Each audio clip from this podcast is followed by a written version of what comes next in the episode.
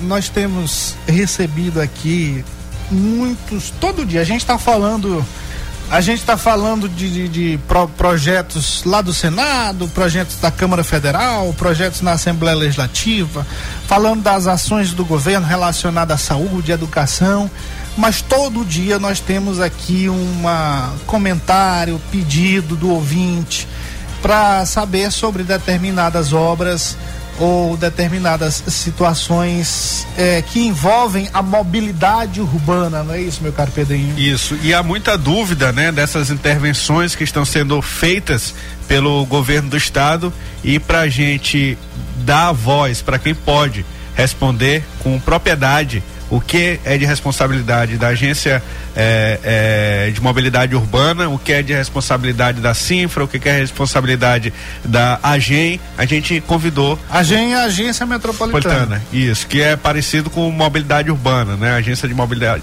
mobilidade urbana. A gente convidou hoje o Daniel Carvalho, que é presidente da MOB.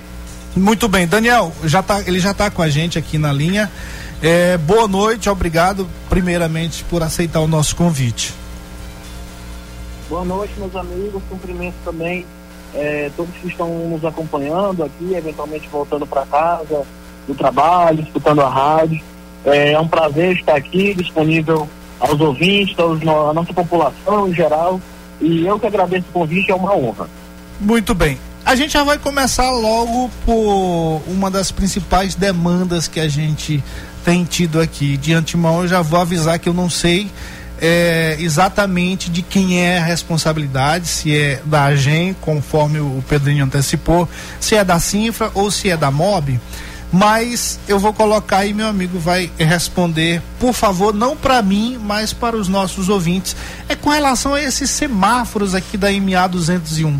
E a gente tem é, esses semáforos, inclusive lá, começando em São José de Ribamar, lá no Outeiro, aí depois tem outro ali na, na, em frente ao Liceu Ribamarense 1, e aí o barco vai tocando até aqui na região da Forquilha. E aí há muita reclamação é, com relação a esses semáforos que de vez em quando para, aí passa muito tempo parado, e depois volta, e quando volta, volta com problema. É um parangolé doido que eu queria que meu amigo Daniel falasse sobre isso. Tranquilo, meu amigo. É, a gente está fazendo é, como MOV a, toda aquela requalificação da MA 203. Né?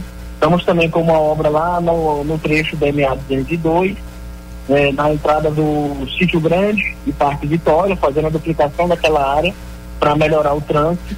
É, nesse trecho específico da 201, a gente não tem nenhuma intervenção lá, é, ou prevista ou programada. É, provavelmente deve estar dentro dos contratos de manutenção, que são mais amplos, da, da própria Secretaria de Infraestrutura. De todo modo, eu esclareço aqui aos nossos ouvintes que, independente de ser com MOB, com a gente, com CIPA, é uma responsabilidade nossa. Então, nós, como governo, né, nós, como um grupo único, né, liderado pelo nosso governador Thiago Dino, é, assim que a gente finalizar aqui, eu já vou entrar em contato lá com o nosso amigo secretário Cleiton para ver o que, a gente pode estar tá, é, encaminhando para que possa estar tá dando maior tranquilidade e diminuir as reclamações aí que nossos amigos é, recebem no programa. Muito bem. Um deles é o Luciano, que está acabando de mandar a mesma mensagem aqui pra gente. Luciano, tá aí a resposta. Eu, o que eu posso me comprometer também é de ficar no pé do Daniel, no pé do, do, do Cleito, no Leito, como ele falou aqui da responsabilidade. E ele já está se comprometendo aqui a correr atrás para a gente resolver isso. Pedrinho. Uma outra dúvida que surgiu nas últimas semanas é. Um momento. tá aqui, Ei, tá. Aqui, hoje eu quase fico sem voz, eu não sei o que está acontecendo aqui com a garganta. Mas, Daniel, é uma da, das, das dúvidas é quanto às intervenções que a MOB tem feito, né? Perguntaram, falaram da obra ali do Angelim e o ouvinte se referiu como se fosse da MOB, né? Eu recebi, na mesma hora eu recebi uma mensagem de uma pessoa é, ligada a você dizendo que é, ali é a agência metropolitana. Então eu queria que você é, falasse o que que a MOB tem feito aí de intervenção para melhorar a vida das pessoas, mas que no momento está atrapalhando um pouco, está perturbando um pouco, né? E o que que a MOB tem feito, o que que a Sinfra tem feito e o que que a gente tem feito aqui na grande ilha de São Luís e que você explicasse o qual o papel de cada um nessas intervenções. Perfeito. É, nós, como falei no início, né, somos todos um grande grupo liderado pelo governador Flávio Dino, que é nosso grande e maior líder. Agora, dentro de, de, das atribuições, cada órgão acaba tendo a sua definição, né? Então, a GEM é, é o órgão que, prioritariamente, é o órgão executivo nas intervenções de toda a região metropolitana, notadamente aqui em São Luís, Passo Lumiar, é, Raposo e São José de Ribamar. Uma vez que aqui nós temos a AGEM, e lá no sul do estado nós temos inclusive a AGEM Sul, que é a agência executiva responsável pelaquela região. É, no que se refere à, Secretaria de Infraestrutura, a CIFRA, e aí o secretário Cleiton faz um, um trabalho hercúleo, liderando com muito, com muito é, êxito esse nosso grande regime de obras, que vão desde de obras que envolvem diretamente é, a, a MOB, que seria obras de melhoria da infraestrutura das nossas rodovias, é, expansão de rodovias, criação de novas rodovias, afetando diretamente a mobilidade urbana. Né? É evidente que a qualidade da nossa pavimentação é diretamente proporcional à qualidade da nossa mobilidade, isso não pode ser dissociado, mas também é, com outras grandes obras, como a Ponte Central Bequimão, é, os vários IEMAs que já foram entregues, vários hospitais, o Hospital da Ilha, o Hospital do Servidor, dentre outras inúmeras obras. E já a MOB, agência no qual é, nós estamos aqui ocupando essa função no momento, é uma agência de uma função meio que híbrida, que é, além de órgão regulador, que é a nossa função primordial, né, ser uma agência reguladora, nós também temos uma parte executiva. E o que, que a gente está fazendo hoje? Aqui, aqui na Grande Ilha nós estamos fazendo aquele trabalho de requalificação da NA 203, que imagino também que nossos amigos já devam ter recebido algumas reclamações de trânsito, é, de transtornos da obra. Sim, é, mas aí adianta, adianta até os nossos ouvintes que nossa previsão é que até, até, então é, a gente está trabalhando para antes, até o mês de outubro, a gente já vai estar finalizando essa primeira parte da obra, que consiste na requalificação da 203, ligando com a, a Rua São Carlos, que também foi requalificada fazendo a implantação do corredor exclusivo de ônibus né, em toda aquela região. Então é uma obra que é, a gente toca, né, iniciou com outro gestor aqui na pasta, época, e desde outubro do ano passado o governador me convidou para a gente estar liderando esse trabalho e a gente vem, vem trabalhando para fazer essa entrega agora em outubro. E fora essa, como eu falei, aqui na, na região, a gente também está fazendo uma requalificação lá na MA 202, naquele trecho entre o Parque Vitória e o Chique Grande, que é uma obra de uma magnitude bem menor, só que uma obra também que vai impactar a mobilidade urbana naquela região de forma significativa, uma vez que a, a, a 202 ela ainda não é duplicada nesse trecho. Vocês estão fazendo então, um alargamento tá... lá, não é isso? Exatamente, o alargamento que vai proporcionar que quem quer entrar no Parque Vitória e quem quer entrar no Sítio Grande não travem o fluxo de quem quer seguir reto Sim, na avenida. que sempre foi um problema ali, é bom que se diga. Exatamente, exatamente, é um problema ali gera trânsito, eu mesmo é, constantemente passo por lá, a gente ficava é, uma hora, uma hora e meia no trânsito, e agora mesmo antes da intervenção já estar finalizada, é, o, trânsito, o trânsito praticamente acabou, não vou dizer que acabou porque é, no horário de pico é normal, trânsito, mas. É, eu sou, te, eu sou testemunha meia... disso, depois eu mando a fatura, mas eu sou testemunha disso. é, porque eu venho todo dia por lá, eu moro na região aqui do Miritiba e venho por lá, aqui pelo sítio grande, é um caminho mais curto para mim. É, e realmente, Sim. realmente, no início, quando começaram a fazer, teve um, um, transtorno, porque realmente as máquinas ocuparam grande parte da pista, mas hoje já já já está na fase mais de conclusão até, e aí já melhorou realmente significativamente. A gente tem que reconhecer. E isso é uma obra simples, né? Não sei como trafegar lá verifica, mas uma obra importante e necessária. E também a gente fez agora a recuperação de toda a ciclovia ali da região do Arapagi, que vai ali do Alphaville até o início da, da requalificação da 203, onde tem implantação do corredor, então a gente teve aquela recuperação é um trecho estava muito sujo, estava com um trecho de asfalto já necessitando de um reparo, então a gente, a gente fez o um reparo, pintura. É, então, é, são intervenções mais pontuais.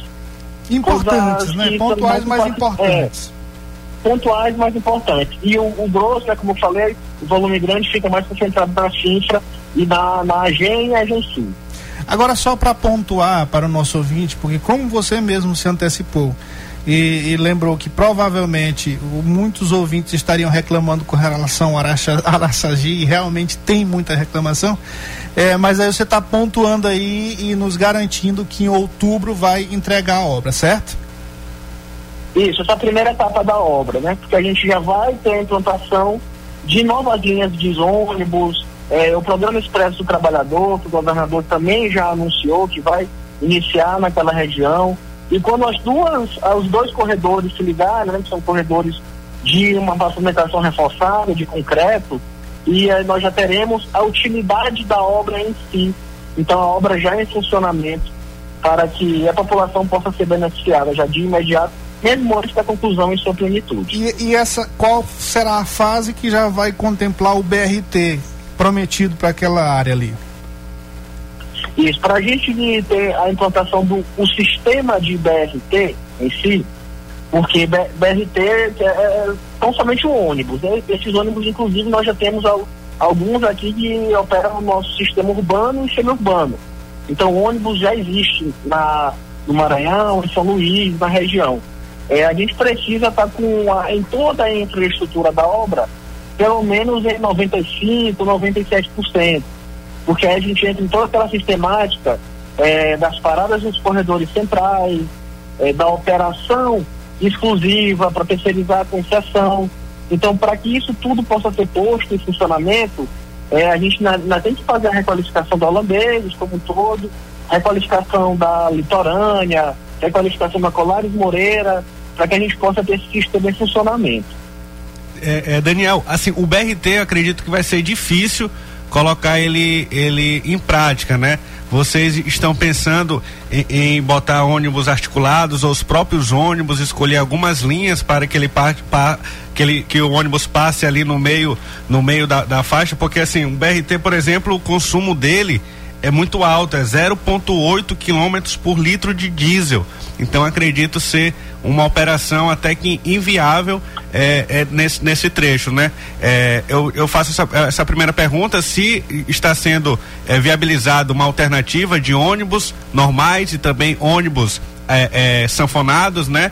E, e quanto a até onde iria essa essa linha do BRT, onde ela terminaria e, estar, e como que ela ia estar ligada ao outro sistema de transporte rodoviário aqui de São Luís, da, da Grande Ilha? Isso. Como eu falei, nós já temos ônibus estilo, estilo BRT, inclusive já rodando em nosso sistema. Então, que são aqueles articulados, que inclusive tem alguns que a porta já é no sentido contrário, né? Que é no sentido do BRT em si. É, então, como, como eu disse, mesmo antes da obra, em sua plenitude, estar finalizada, né? Toda a parte de infra, a gente já vai agora, no mês de outubro, como você falou, já implantar novas linhas naquela região, que vão ser linhas expressas, vindo pela litorânea, pela expansão da litorânea, que hoje a gente ainda não tem ônibus trafegando naquela região. É, não só as linhas do sistema metropolitano, que é dos ônibus suburbanos, do expresso metropolitano, bem como também linhas urbanas que são reguladas pelo município, pela prefeitura, e fora o próprio programa em si, que é o Expresso do Trabalhador, que isso daí vai ser, creio eu, um, se não o principal, mas um dos principais benefícios que essa obra tá, está trazendo, que é ônibus de graça, tarifa branca, os horários de pico, o pessoal que precisa se locomover, esses horários, horários de trânsito mais intenso, de maior fluxo, de forma rápida, de forma expressa, é, no sentido lá no Araçagi, de Vinéia, Solimar, aqui para o centro da cidade. Então, pessoas hoje que demoram em torno de duas horas e meia, três horas para chegar no seu trabalho vai demorar entre 35 e 40, 40, 45 minutos. Isso iniciando o percurso lá por esse trecho do Japão qualificado, lá na, no pavimento rígido, que a gente chama.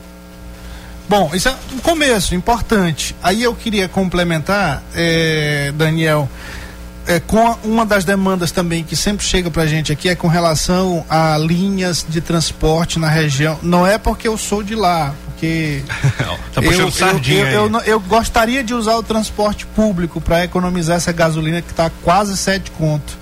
Mas é, é, é, eu não utilizo, mas assim, eu tenho pessoas e ouvintes aqui que sempre reclamam de, de da linha de transporte naquela região do Miritiba e com relação a São José de Ribamar.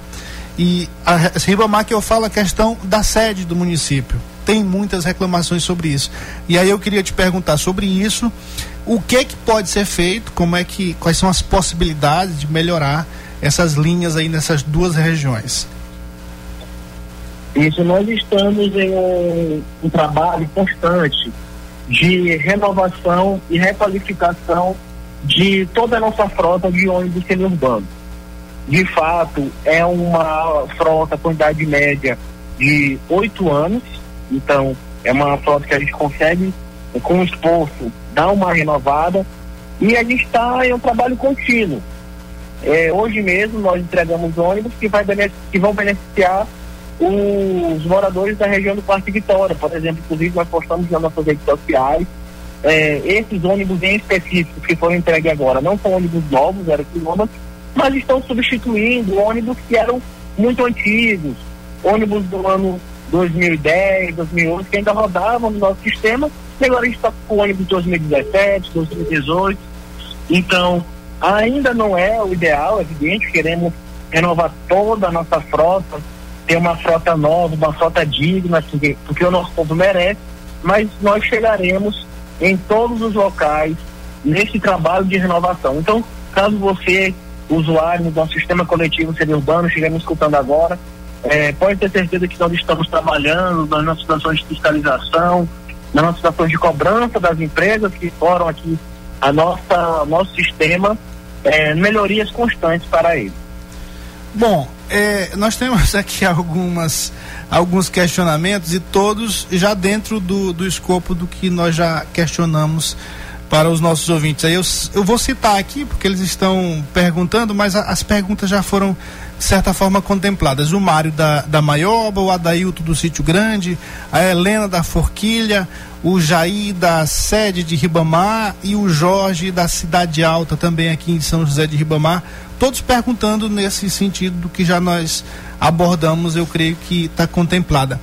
Mas o, o, nosso comandante, que sempre participa com a gente, ele é, circula aqui no Uber e ele fez um comentário aqui bem robusto. A gente vai resumir du duas questões que ele está tratando aqui que eu acho que é importante para todos. Vai contemplar também outras perguntas, que é com relação ao ferry boat é, a fiscalização das embarcações que viajam para Alcântara, na verdade, e com relação à obra, in, ele está citando aqui, infernal do Angelim. Essas duas questões. Isso. A, a do Angelim é com a, a GEM, né? Então não teria muita propriedade para falar sobre lá a região lá, que é o nosso companheiro Lísio que está conduzindo. Pronto. A gente até falou no começo do programa, né? Então acho que eu não, eu não tenho a, a, o conhecimento técnico para abordar o assunto. Pronto, nos comprometemos é, agora... então, Pedrinho, para ir atrás também dessa do questão livro. do Angelim. A mesma coisa lá do, lá do, do secretário de infraestrutura. Prossiga, secretário. Tranquilo. Aí agora, sobre o ferryboat, nós estamos em um trabalho constante, é, tal qual a questão dos ônibus, né, cobrando as empresas, é, fiscalizando as embarcações, cumprimento dos horários, o cumprimento das normas de segurança. E aqui a gente, é importante também fazer uma distinção, porque tem parte da competência que também não nos cabe. Que eu não sei se o, o ouvinte quis chegar nesse mérito, mas que trata sobre a, fiscalização da embarcação em si. Sim. Então, sim. a MOB, a gente faz aquela fiscalização mais superficial, por assim dizer. As condições de higiene, as condições é, de qualidade mesmo, das cabines, de conforto, é, nesses itens mais amplos. E a, e a, fiscalização da embarcação em si já é, já é algo mais da Marinha. A Marinha que faz esse controle, até para garantir a questão de segurança da navegação. É, é, é todo feito pela capitania aqui, com o comandante Porto, que é um grande parceiro nosso. Inclusive menciono que a gente amanhã, na data de amanhã, é, nós iremos ter uma licitação no qual visa justamente é, licitar esse serviço de travessia aqui em São Luís Cujuque é, e proporcionar melhorias para a população tanto de São Luís quanto da Baixada que utiliza com certa frequência de transporte. Muito bem. É, para fechar rapidinho, meu caro Daniel, que o, o moço aqui da, da operação já tá mandando a gente ir embora. Ô, cara. é, com relação ao auxílio isso é, combustível, é, não é isso, é, Pedrinho? bem rapidamente, Daniel, para você falar aí, tem vários Ubers, taxistas, né? É, é, mototaxista ouvindo a gente, como é que faz para se cadastrar nesse auxílio combustível, uma lei que foi sancionada recentemente pelo governador?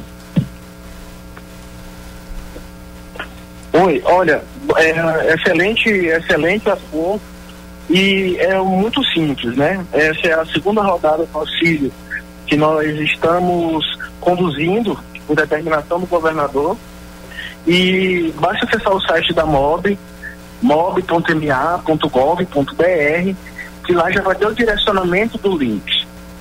Então, nossos amigos aí que estão escutando, taxistas, motoristas de aplicativo, Uber 99, é, mototaxistas, motoristas também do transporte alternativo, basta entrar no nosso site, dar uma lidinha no edital, não é nada complexo. Quem participou da primeira rodada do auxílio é só atualizar as documentações, não tem nenhuma documentação nova e assim ter o seu benefício devidamente deferido.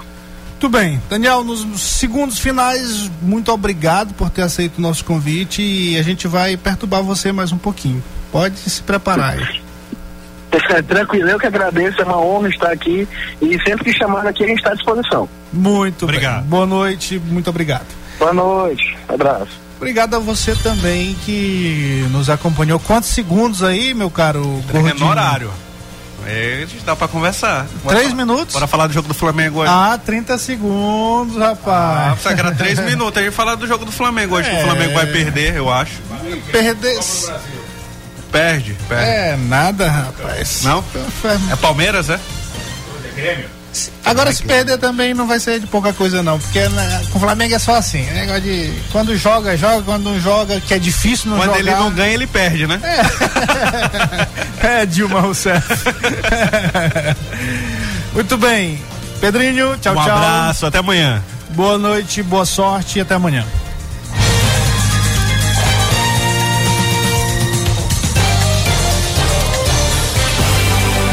Acabamos de apresentar Cheque Mate. O jogo do poder nas ondas da Mais FM. Com o jornalista Matias Marinho.